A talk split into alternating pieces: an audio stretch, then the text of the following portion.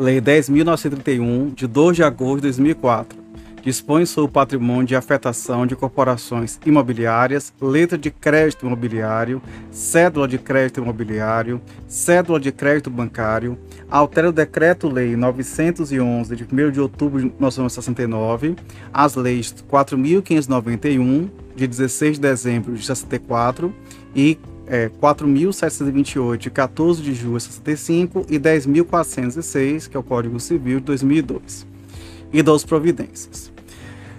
Presidente da República faz saber, Congresso Nacional decreta e sanciona a seguinte lei. Capítulo 1 do Regime Especial Tributário do Patrimônio de Afetação.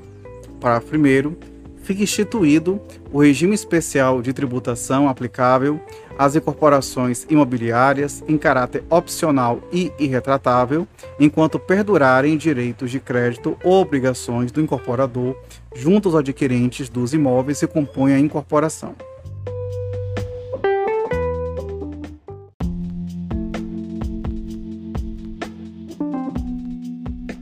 Artigo 2 a opção pelo regime especial de tributação de que trata o artigo 1 será efetivada quando atendidos é, os seguintes requisitos. Inciso 1. Entrega do termo de opção ao regime especial de tributação na unidade competente da Secretaria da Receita Federal, conforme regulação estabelecida. E, inciso 2. A afetação do terreno e das acessões, objeto da incorporação imobiliária, conforme uh, o disposto nos artigos 31A a 31E da Lei 4.591, 16 de dezembro de 1964.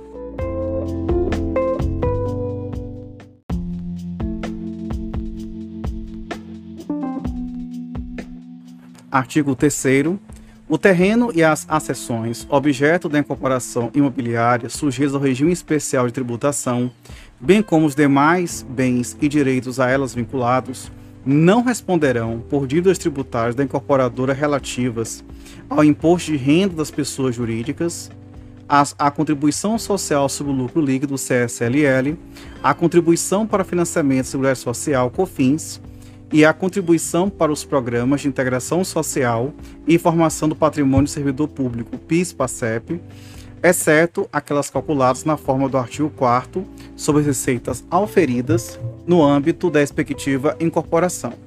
Parágrafo único. O patrimônio da incorporadora responderá pelas dívidas tributárias da incorporação afetada.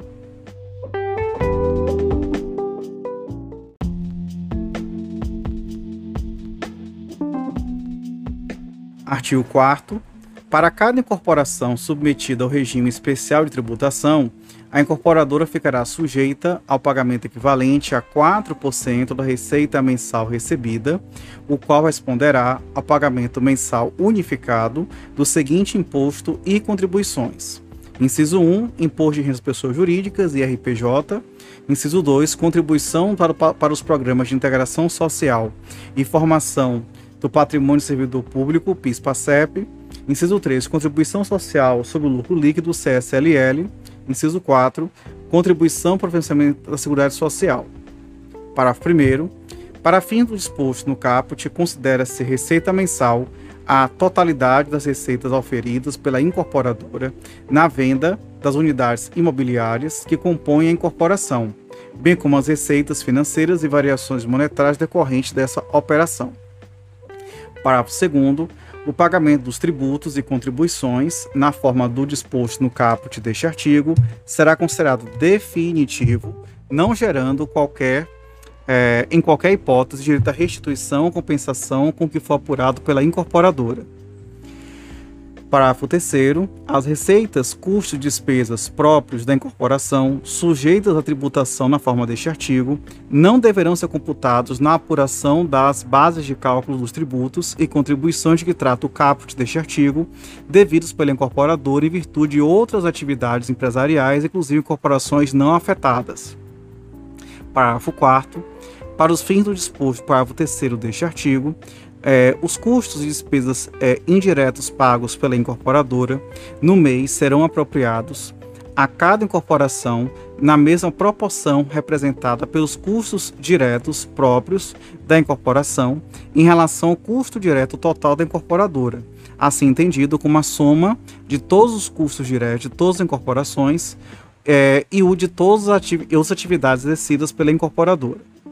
Parágrafo 5 a opção pelo regime especial de tributação obriga o contribuinte a fazer recolhimento dos tributos na forma do caput desse artigo a partir do mês da opção. Parágrafo 6 para os projetos de incorporação de imóveis residenciais de interesse social, cuja construção tenha sido iniciada ou contratada a partir de 31 de março de 2009, o percentual correspondente ao pagamento unificado dos tributos de que trata o caput deste artigo será equivalente a 1% da receita mensal recebida, desde que, a, até 31 de dezembro de 2018, a incorporação tenha sido registrada no cartório de imóveis competente ou tenha sido assinado o contrato de construção.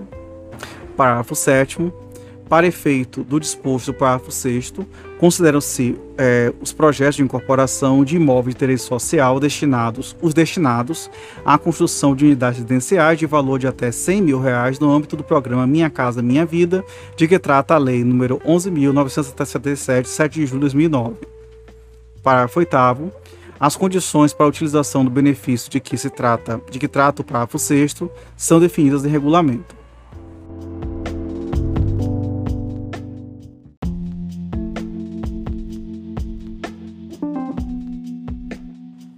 Artigo 5 O pagamento unificado de impostos e contribuições efetuado na forma do artigo 4 deverá ser feito até o vigésimo dia do mês subsequente àquele em que houver sido oferida a receita.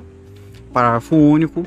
Para os fins do disposto no caput, a incorporadora deverá utilizar, no documento de arrecadação de receitas federais, DARF, o número específico de inscrição da incorporação no cadastro nacional das pessoas jurídicas, CNPJ, e o código de arrecadação próprio.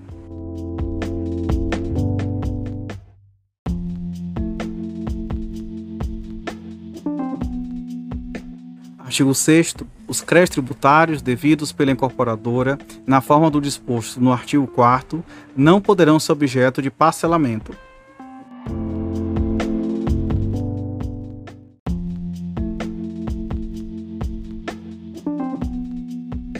Artigo 7 o incorporador fica obrigado a manter escrituração contábil segregada para cada incorporação submetida ao regime especial de tributação.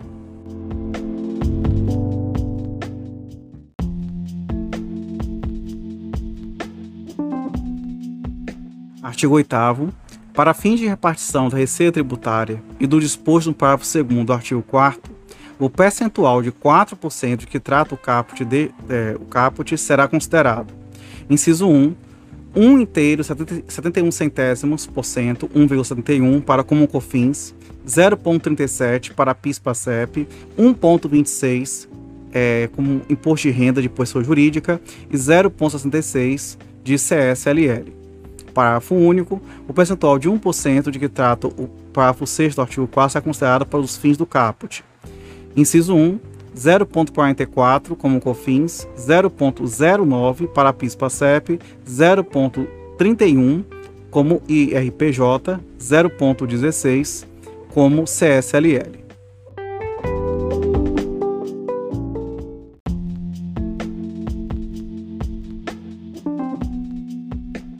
Artigo 4 perde eficácia a deliberação pela continuação da obra, a que se refere o parágrafo 1 do artigo 31F da Lei 4.591, CD4, bem como os efeitos do regime de afetação instituídos por esta lei, caso não se verifique o pagamento das obrigações tributárias, previdenciárias e trabalhistas vinculadas ao respectivo patrimônio de afetação, cujos fatos geradores tenham ocorrido até a data da declaração da falência ou insolvência do incorporador, as quais deverão ser pagas pelos adquirentes até, em até um ano daquela deliberação ou até a data da concessão do habite-se, se esta ocorrer em prazo inferior.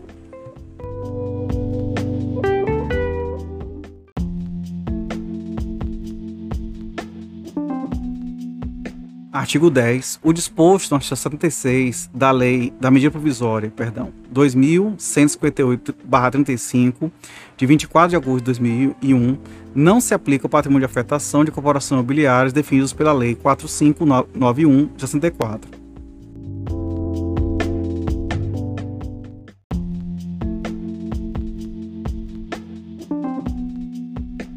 Artigo 11 é revogado pela Lei 11.196 de 2005.